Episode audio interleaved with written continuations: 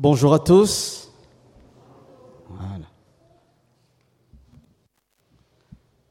J'espère que vous allez bien. Euh, Excusez-moi. Pardon. Alors, chaque euh, mois de janvier en général, et puis peut-être aussi euh, pendant tout le premier trimestre de cette, d'une année nouvelle, nous avons coutume de nous souhaiter une bonne année. C'est bien, non? De formuler des, des- vœux euh, de joie, de bonheur et surtout de santé. On entend souvent la santé, c'est le plus important. Voilà, on va voir euh, pendant le message est-ce que c'est vrai? Euh, oui, en tout cas, merci à Gers pour ce témoignage qui introduit bien le message qui va suivre. La, santé, c'est important, mais je pense qu'il y a encore beaucoup d'autres choses qui sont plus importantes que la santé. Alors, se souhaiter bonne année, c'est une coutume sympathique, sincère, n'est-ce pas? Voilà, pour certains, pendant euh, ce temps, euh, dans les familles, il va y avoir une succession de, euh, de se souhaiter bonne année. Et parfois dans l'église aussi. Donc moi je connais une église qui va euh, célébrer la, enfin, la nouvelle année ou se souhaiter bonne année jusqu'au mois d'avril. Pas mal, hein? Voilà. Quand, quand nous nous souhaitons une bonne année, au fond de nous, nous savons que cette année ne va pas nécessairement se dérouler comme nous la souhaitons. N'est-ce pas? Mais ce qui est certain, c'est que Dieu nous invite à traverser cette nouvelle année avec lui, quelles que soient les circonstances de nos vies. Il est le Dieu fidèle qui ne change pas. Il a ouvert la mer Rouge devant les Israélites quand ils sortaient de l'esclavage des, des Égyptiens. Voilà, ça ne veut pas dire que nous allons nous placer devant la mer et puis euh, s'attendre à ce que Dieu va ouvrir la mer. Voilà, même s'il peut le faire. Mais il a promis de prendre soin de son peuple.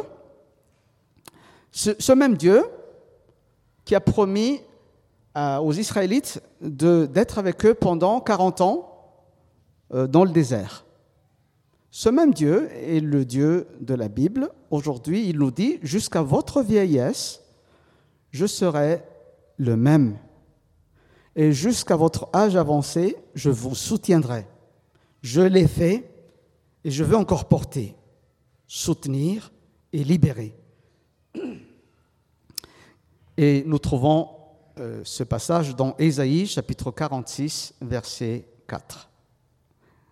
En tout cas, c'est aussi mon souhait pour chacun de nous, pour que nous puissions nous attendre à ce Dieu qui nous dit cette parole, adressée à chacun de nous, jusqu'à notre vieillesse, il ne change pas. Jusque dans l'éternité, il ne change pas. Jusqu'à notre âge avancé, il est le Dieu présent. Voilà, donc euh, j'ai déjà présenté le thème de cette année, euh, à savoir donc Dieu, notre essentiel. Il est notre essentiel.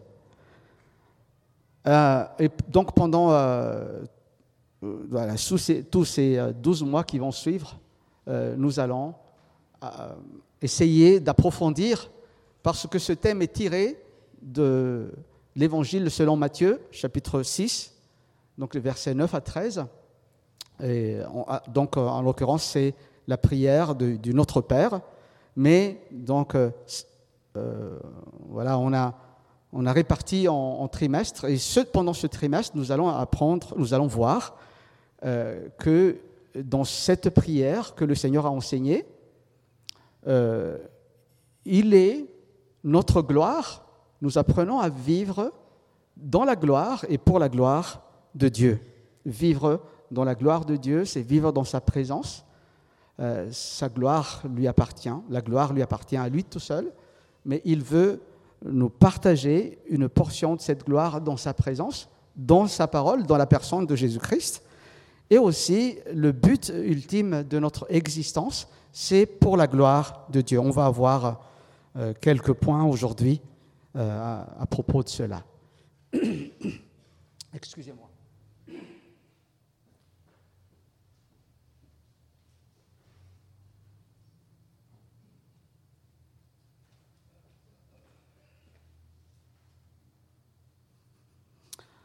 Voilà.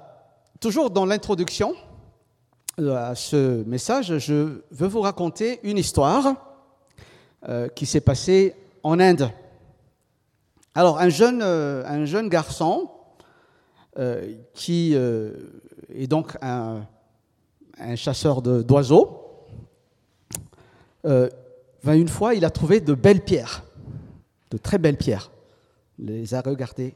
Ah, de belles pierres. Bon, sans plus. Il les a mis dans sa poche, il les a ramassées. Après, il, a, il, a, il a utilisé ces pierres pour chasser des oiseaux. D'autres pierres étaient jetées dans- dans le lac, d'autres pierres étaient perdues. Mais il a quand même gardé quelques-unes avec lui et les a amenées au village. Et une fois arrivé au village, les gens ont découvert que c'était des pierres précieuses. Et puis, euh, lui, ah, des pierres précieuses C'est-à-dire qu'il a, euh, il a dilapidé certaines pierres et il ne pouvait plus euh, les chercher. Imaginez que ces pierres représentaient euh, des années de nos vies ou des journées de nos vies. Est-ce que nous ne ressemblons pas aussi à ce jeune garçon qui, avant, a lancé ses pierres pour d'autres raisons, alors que Dieu a un but pour que nous puissions euh, utiliser ces pierres à bon escient. Ce matin, donc, j'aimerais partager avec vous un message que j'ai intitulé Racheter le temps est une manière de glorifier Dieu, vivre dans la présence de Dieu, vivre pour la gloire de Dieu, c'est aussi racheter le temps. Et pour cela, je vous invite à lire avec moi Éphésiens chapitre 5 versets 15 à 21. Éphésiens chapitre 5 versets 15 à 21. Voilà, je vous laisse un peu le temps de trouver le passage. Et quand vous l'avez trouvé, je vous invite à vous lever pour honorer la parole de Dieu pour la lecture.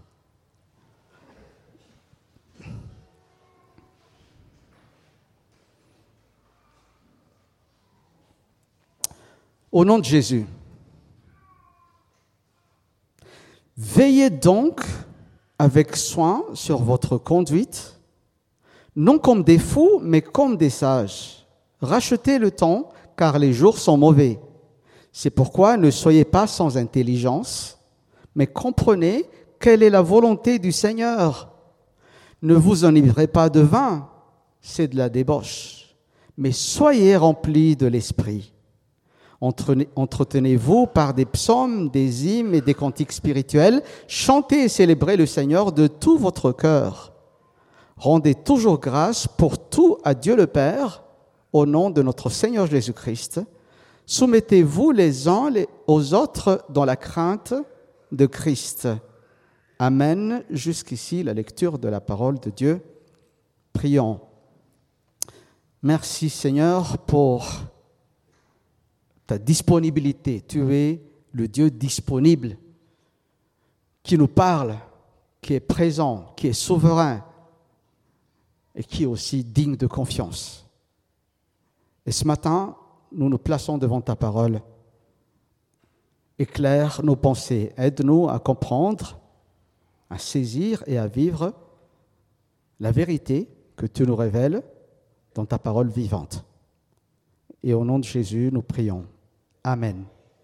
Vous pouvez prendre place. Tout au long de ces quelques minutes, alors, nous allons parcourir ensemble ce passage, en tout cas, euh, certaines parties. Et nous allons voir trois points. Le plan qui va être affiché. Le temps est précieux, alors rachetons-le. Ensuite, le temps nous est donné pour connaître Dieu. Pour terminer, rendons gloire à Dieu en tout temps. Le premier point de notre message, c'est le temps est précieux, alors rachetons-le. Que nous soyons pauvres, riches, jeunes, vieux, employeurs, employés, ou à la recherche d'un emploi, le temps, c'est la chose que nous recevons de façon équitable. On est d'accord? Nous avons tous 24 heures par jour. Ce que nous sommes ou ce que nous deviendrons dépend de l'usage que nous faisons de notre temps au quotidien. Tout comme le jeune homme, voilà, il ne savait pas à quoi ça sert, enfin, c'était quoi les pierres, mais euh, voilà. Maintenant, nous, nous savons à quoi ça sert le temps. Personne, au soir de sa vie, n'aura un temps supplémentaire pour faire ce qu'il est appelé à faire sur Terre. Ainsi, lorsque nous perdons du temps à faire des choses qui n'apportent pas de la valeur à notre existence, c'est du temps que nous perdons pour l'éternité. Voilà, les aiguilles d'une montre, derrière moi j'en vois une ici aussi, et sur ma main. Les, les aiguilles de la montre ne tournent, ne tournent que dans un seul sens. Ça veut dire qu'on ne peut pas rattraper le temps perdu. Cependant, on peut arrêter de le perdre. Mieux encore, on peut racheter le temps pour donner un sens à notre existence. Et nous allons d'abord voir que nous dit la Bible à propos du temps. La toute première phrase de la Bible nous dit, au commencement, Dieu créa le ciel et la terre. Genèse chapitre 1, verset 1. L'éternel Dieu est le créateur, le, créateur du ciel et de la terre. Lui seul est éternel. Dieu est celui qui est en dehors du temps. Pour lui, tout moment, le passé et le futur est présent. Il ne voit donc pas le temps s'écouler comme nous ou les animaux. Dieu seul est celui qui n'a ni début ni fin. Il n'a jamais commencé à exister et continuera toujours à exister. Et l'apôtre Paul l'a si bien décrit quand il disait, mais il est un point que vous ne devez pas oublier, bien aimé, c'est que devant le Seigneur, un jour est comme mille ans et mille ans sont comme un jour. De Pierre, chapitre 3, verset 8. Dieu est le créateur de toutes choses. Il est le maître du temps et de l'espace. Il n'a ni commencement ni fin. Il a toujours existé, il existera toujours. Alors nous, au contraire, nous sommes limités. Nous, nous existons et nous vivons dans un temps qui court. Alors à quoi nous sert le temps? Chers amis, Dieu nous a donné le temps pour le connaître. Quand le Seigneur Jésus a prié pour les disciples dans Jean chapitre 17, il disait à son Père, Or, la vie éternelle, c'est qu'ils te connaissent, toi, le seul vrai Dieu, et celui que tu as envoyé, Jésus-Christ. On trouve ça dans Jean chapitre 17, verset 3. Si le temps sur terre ne nous sert pas à connaître Dieu, nous l'avons perdu. Ici, connaître Dieu ne se limite pas à le connaître intellectuellement uniquement. Il s'agit plutôt d'entretenir une relation intime avec Dieu à travers le Seigneur Jésus-Christ, mais aussi à connaître Dieu à travers la révélation qu'il nous a donnée, c'est-à-dire sa parole, nous pouvons le connaître intellectuellement et aussi en vérité. C'est pourquoi l'apôtre Paul nous exhorte ici dans ce passage à racheter le temps. On va essayer de voir comment racheter le temps. Au verset 15, il nous dit, Veillez donc avec soin sur votre conduite, non comme des fous, mais comme des sages. Et dans une autre version, il est dit, Prenez donc garde de vous conduire avec circonspection. Circonspection, c'est un mot que nous n'utilisons pas beaucoup aujourd'hui, mais c'est un, mot qui, est très riche euh, dans le contenu. Se conduire avec circonspection veut dire veiller attentivement sur la manière de vivre et avoir une retenue prudente que l'on peut observer dans les paroles et dans les actes. Je vais répéter cela. Se conduire avec circonspection, c'est veiller attentivement sur la manière de vivre et avoir une retenue prudente que l'on peut observer dans les paroles et dans les actes. Retenue prudente. Veiller sur sa conduite ou sur sa manière de vivre, c'est éviter la folie des insensés et marcher comme des sages.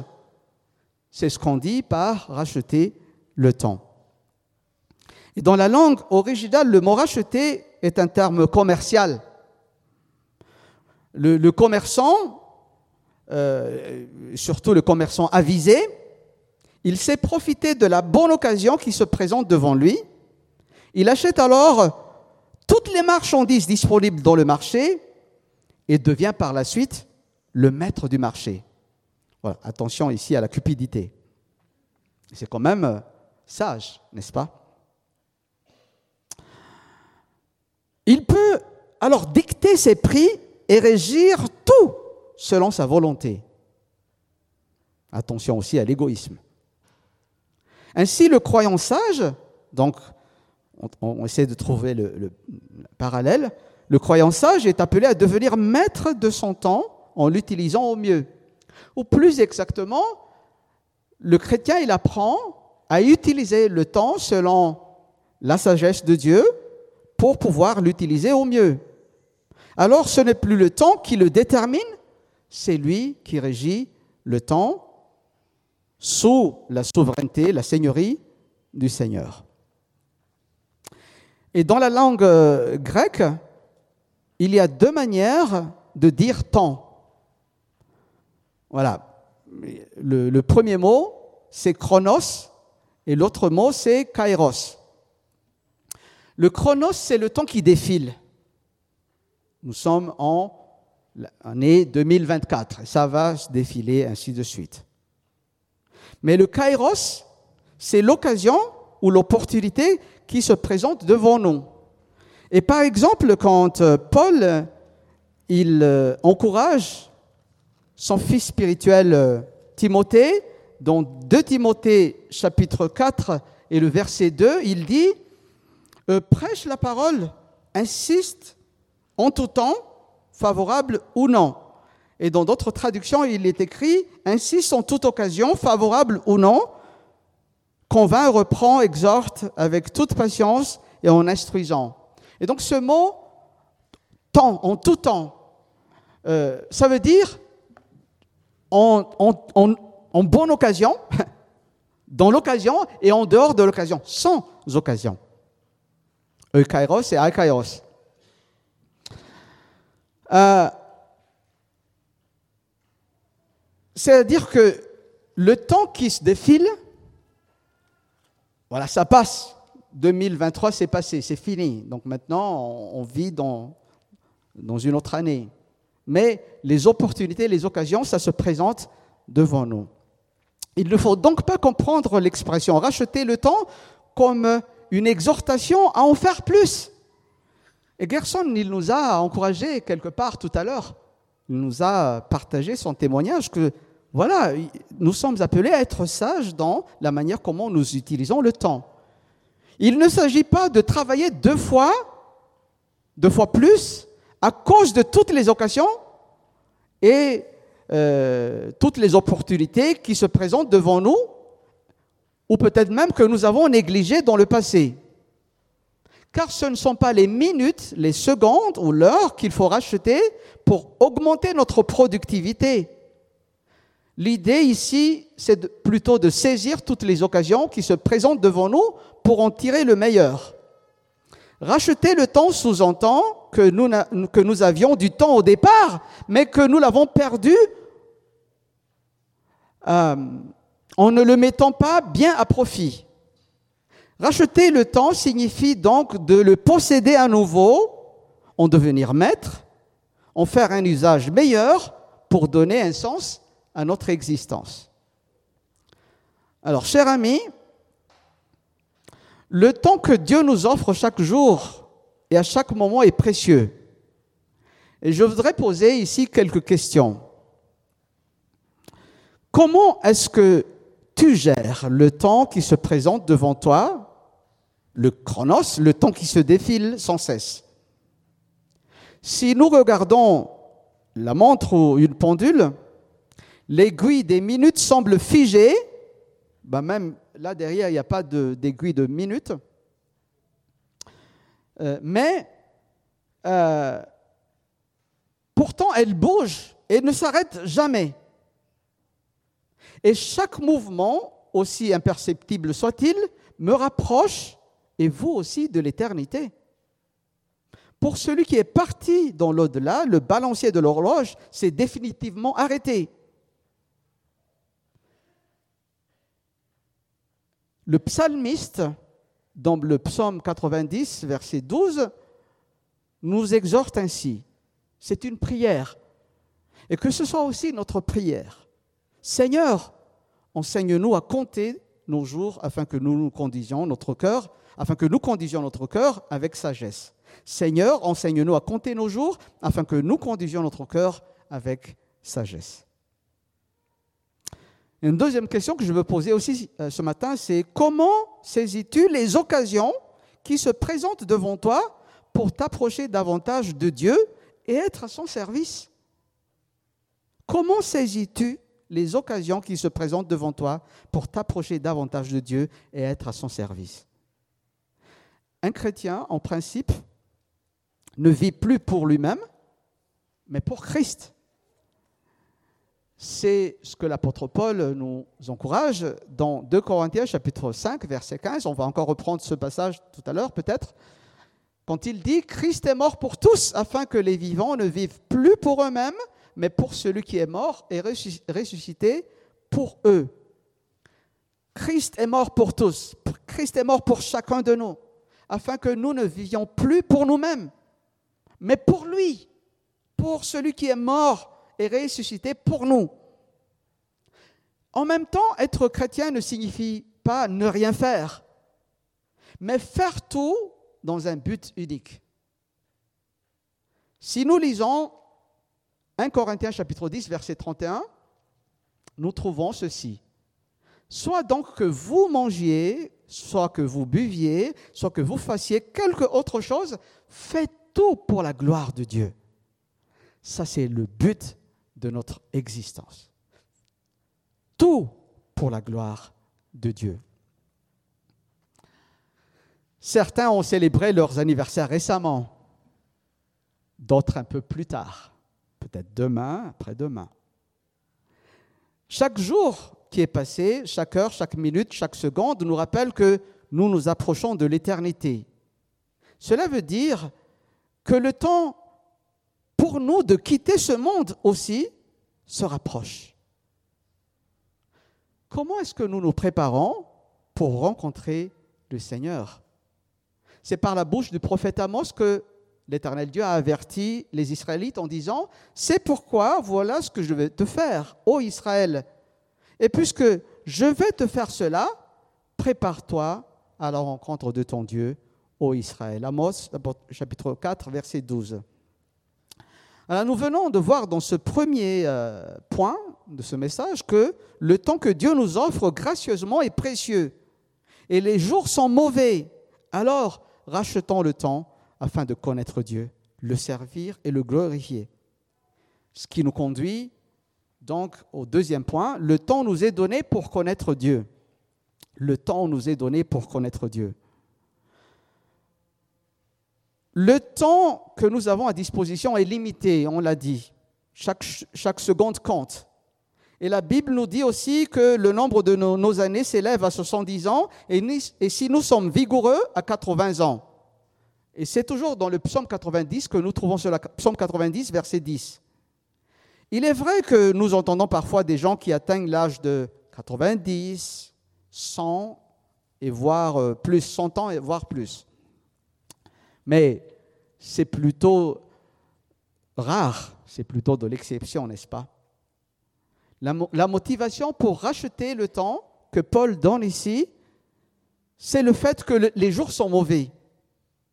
Et un peu plus tôt, dans la même lettre euh, aux Éphésiens, Paul s'est référé au monde méchant qui vit sous le règne du prince de la puissance de l'air, cet esprit qui agit dans les fils de la rébellion. Les temps sont mauvais.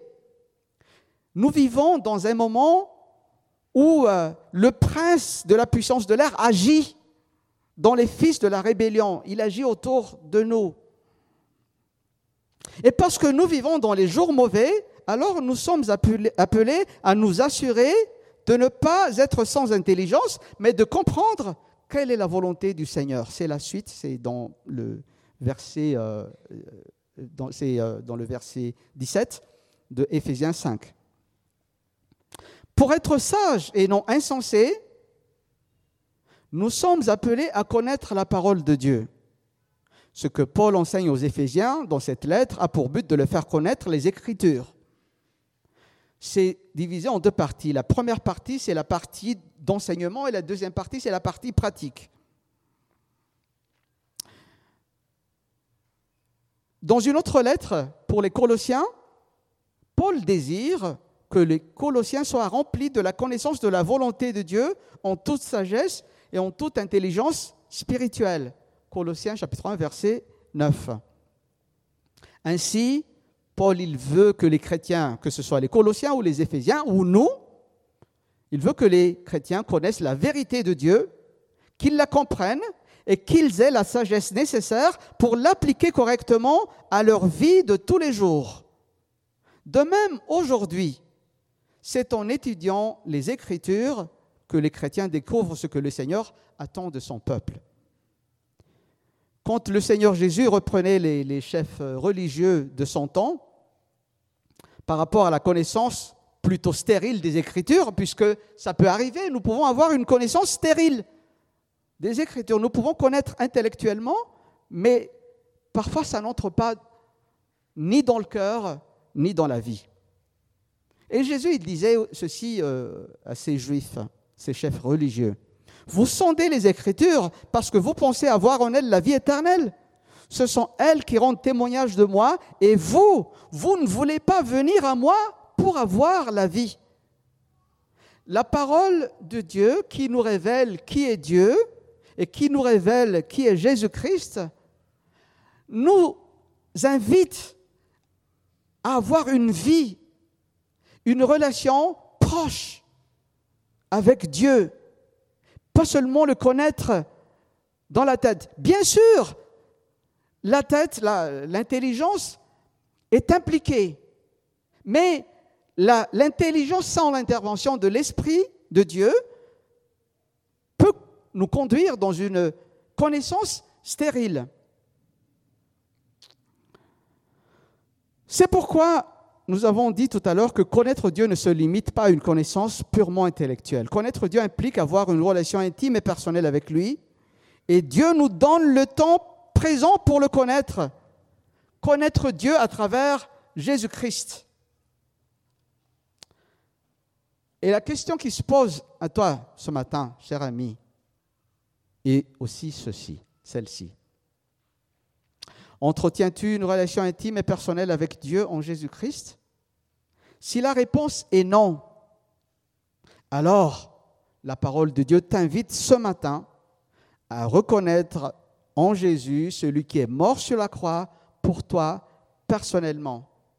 Reconnaître qu'il est ressuscité et reconnaître qu'il est vivant pour toujours pour être avec toi, être ton Seigneur et te conduire dans une vie afin que tu puisses continuer à grandir dans la connaissance de Dieu. Si tu n'as pas encore fait ce pas de reconnaître en Jésus ton Sauveur et ton Seigneur, ce matin, cette parole s'adresse à toi, personnellement. Moi, je ne te connais pas, mais Dieu te connaît. Et il te dit, si tu confesses de ta bouche le Seigneur Jésus, et si tu crois dans ton cœur que Dieu l'a ressuscité d'entre les morts, tu seras sauvé.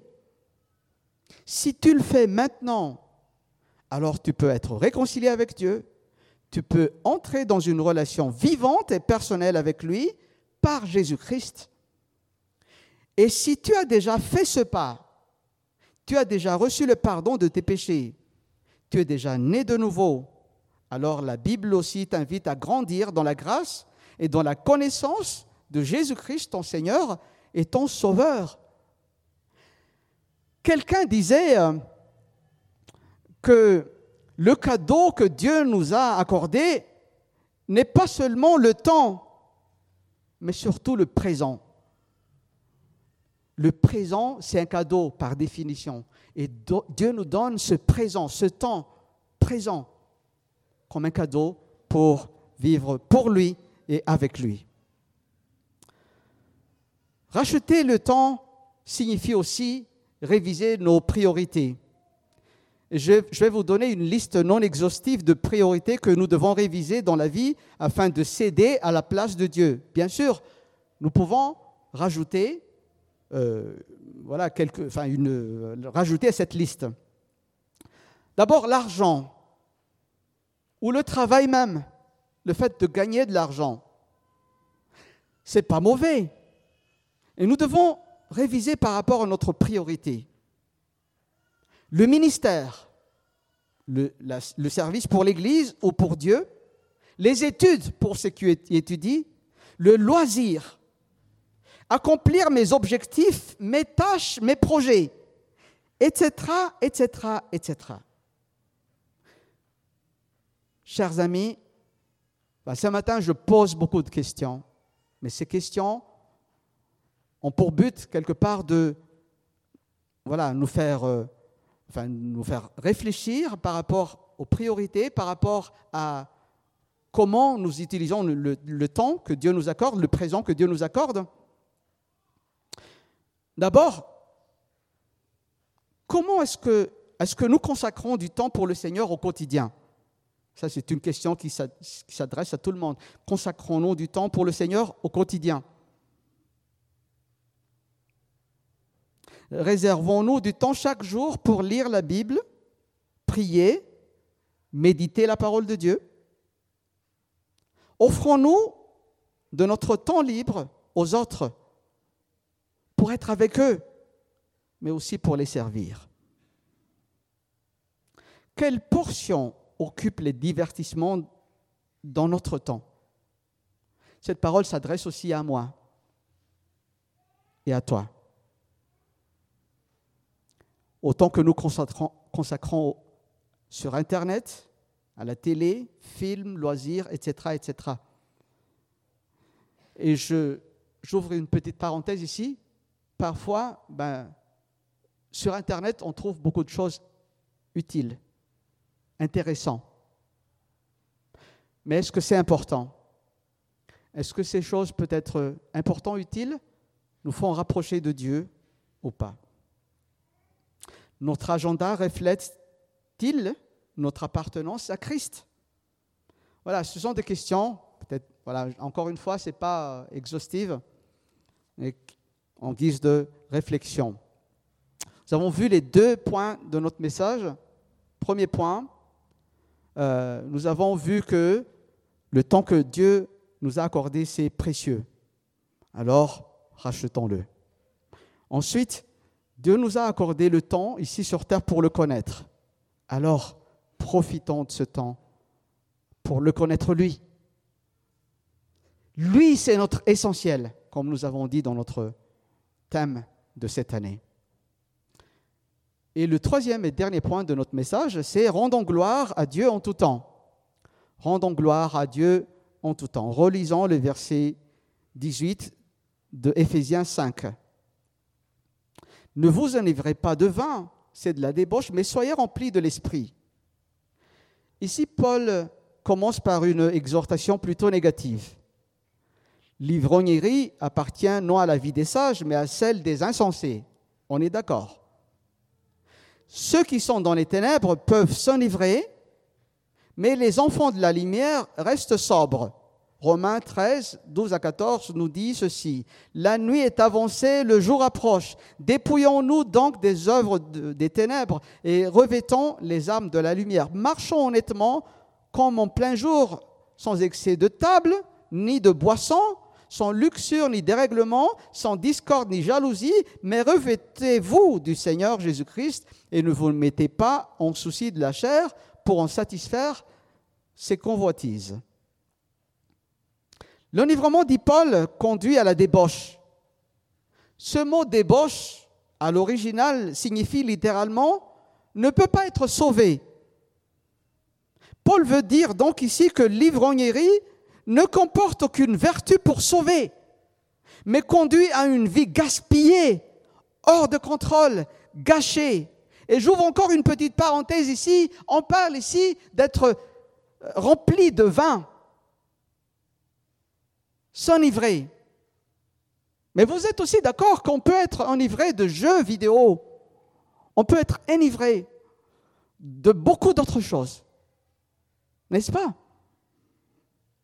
Toute personne est dominée parce qu'elle met cette chose à la première place, à la place, ou peut-être même toute la place. Une personne qui est centrée sur le vin mène une vie qui ne peut être sauvée.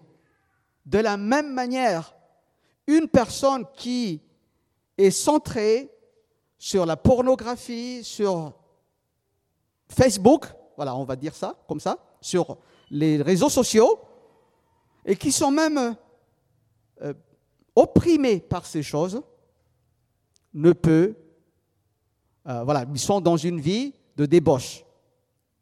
Par contraste, celle qui est remplie de l'esprit mène une vie sainte qui plaît à Dieu. Et le mot rempli ici au verset 18 comporte l'idée d'occuper toute la place disponible. La différence entre la vie prudente des sages, la circonspection, et la vie imprudente des insensés repose sur la réceptivité de chacun à l'Esprit de Dieu. Ce passage met donc en contraste deux manières d'être rempli, rempli de vin ou rempli de l'Esprit. Ce qui occupe les pensées d'une personne contrôle aussi ses actions qu'elles soient bonnes ou mauvaises. Les chrétiens devraient toujours désirer être occupés par l'Esprit de Dieu. Alors qu'un ivrogne s'adonne au vin, le chrétien soumet son intellect, ses émotions et ses désirs à la volonté de Dieu, à la parole de Dieu, à la conduite du Saint-Esprit. C'est alors que l'Esprit peut nous aider à nous placer sous le contrôle de Dieu. Être rempli de l'Esprit de Dieu revient aussi à dire être rempli de cette parole vivante. Pas seulement la parole, la lettre, mais la parole de Dieu que nous méditons, que nous lisons, que nous méditons et que nous recevons comme vérité et que nous mettons en pratique dans notre vie. Qu'est-ce qui se produit alors quand les croyants sont remplis de l'Esprit de Dieu? Paul, il dit d'abord, ils chantent pour s'édifier en s'encourageant mutuellement. Entretenez-vous par des psaumes, des hymnes et des cantiques spirituels. C'est la dimension horizontale du chant chrétien qui édifie les autres croyants. Et je vous assure, ça fait du bien quand on entend des personnes qui chantent autour de nous de tout cœur pour le Seigneur ça veut dire que nous avons un même Père, nous avons un même Seigneur, et nous voulons le louer, le servir, l'honorer ensemble. Nous sommes en Église, nous sommes dans une communauté, la communauté des saints de Dieu. Et c'est la dimension horizontale de la louange. Ensuite, la dimension verticale, ils chantent et célèbrent le Seigneur de tout cœur. Verset 19, la deuxième partie. Mais encore, ils rendent toujours grâce pour tout à Dieu le Père au nom de notre Seigneur Jésus-Christ. Voilà un bon indicateur de l'action du Saint-Esprit en nous. Il nous pousse à dire merci à Dieu à tout moment et pour toute chose. Rendons gloire à Dieu en tout temps. La gratitude se manifeste régulièrement dans la vie de celle ou celui qui est rempli de l'Esprit et elle devient même une habitude. Les chrétiens remplis de l'Esprit ou contrôlés par l'Esprit vivent dans une ambiance de reconnaissance sincère qui s'appuie sur l'œuvre de Christ parce qu'on le fait au nom de notre Seigneur Jésus-Christ. Et enfin, la plénitude de l'Esprit se manifeste aussi chez les chrétiens par la soumission au Seigneur et les uns aux autres. La soumission au Seigneur et les uns aux autres. Mais pourquoi racheter le temps alors? Alors, j'avais aussi euh, mentionné ici trois points. D'abord, parce que le temps ne nous appartient plus. Nous devons racheter le temps parce que nous avons été rachetés par Dieu. 1 Corinthiens chapitre 6 versets 19 et 20 nous dit, ne vous savez-vous pas que le corps est le temple du Saint-Esprit qui est en vous, que vous avez reçu de Dieu et que vous ne vous appartenez, appartenez point à vous-même? Car vous avez été rachetés à un grand prix. Glorifiez donc Dieu dans votre corps et dans votre esprit qui appartiennent à Dieu. Nous, avons été rachetés à un grand prix par le, sang de Jésus-Christ, alors nous ne nous appartenons plus à Dieu. Ça s'adresse à nous tous. Le temps ne nous appartient pas. Notre corps ne nous appartient. Ça appartient à Dieu. À plus forte raison quand nous avons donné notre vie à Jésus-Christ. Alors, nous rachetons le temps parce que ce temps ne nous appartient pas. Nous rachetons aussi le temps parce que le temps qui n'est pas racheté est du temps perdu. C'est l'Ecclésiaste qui dit, j'ai tout vu ce qui se fait sous le ciel, et voici, tout est vanité et poursuite du vent. Tous les temps, tout le temps que nous n'avons pas racheté, c'est du temps perdu. C'est la poursuite du vent, c'est la vanité. Et enfin, nous, rachetons le temps parce que l'usage du temps présent peut avoir un impact sur l'éternité, sur notre éternité et sur l'éternité des autres. Et ici, il a un encouragement à l'évangélisation. Toujours, je, vais reprendre le passage de Romains 13 tout à l'heure. Cela importe d'autant plus que vous, avez, vous savez en quel temps nous sommes. C'est l'heure de nous réveiller enfin du sommeil, car maintenant le salut est plus près de nous que lorsque nous avons cru. La nuit est avancée, le jour approche. Dépouillons-nous donc des œuvres des ténèbres et revêtons les armes de la lumière. Le temps que Dieu nous accorde est précieux, rachetons-le.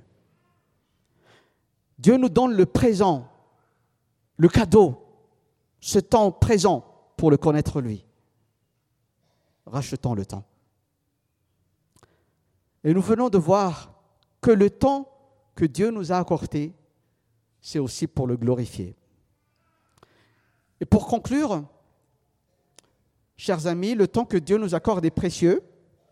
Je répète, ce temps nous est donné pour le connaître, lui, le servir, servir celles et ceux qui nous entourent et surtout le glorifier, lui. Chanter la louange de Dieu avec les autres chrétiens rend gloire à Dieu. C'est la dimension horizontale de la louange. Cela manifeste la communion fraternelle et l'édification mutuelle des croyants. Chanter à Dieu tout seul dans la chambre aussi, ou avec les autres croyants, manifeste notre joie et notre affection pour Dieu. Car nous sommes créés pour proclamer les louanges de Dieu. Ésaïe 43, 21. Et enfin, la soumission à Christ. Par la soumission à Christ, nous manifestons la sainte crainte de Dieu l'amour pour lui et notre dépendance à lui. Cette soumission à Christ est appelée à se manifester également dans nos relations avec nos proches, entre mari et femme, c'est la suite que Paul il va énumérer, entre mari et femme, parents, enfants, entre les enfants, employeurs, employés, dans la société et dans toutes les sphères de notre vie. Le premier thème, euh, le premier sous-thème de cette année, c'est vivre à la gloire de Dieu. Et vivre à la gloire de Dieu nous invite aussi à cette soumission mutuelle les uns aux autres. Chers amis, la parole de Dieu nous invite à vivre pleinement pour lui, le glorifier, le servir en toutes circonstances et en tout lieu. Mais il est certain que nous ne pouvons pas faire cela par nos propres forces, nos propres moyens. C'est pourquoi Dieu nous accorde son esprit afin que nous puissions avancer. Bien-aimés en Christ, soyez tous bénis et à Dieu seul soit la gloire. Amen.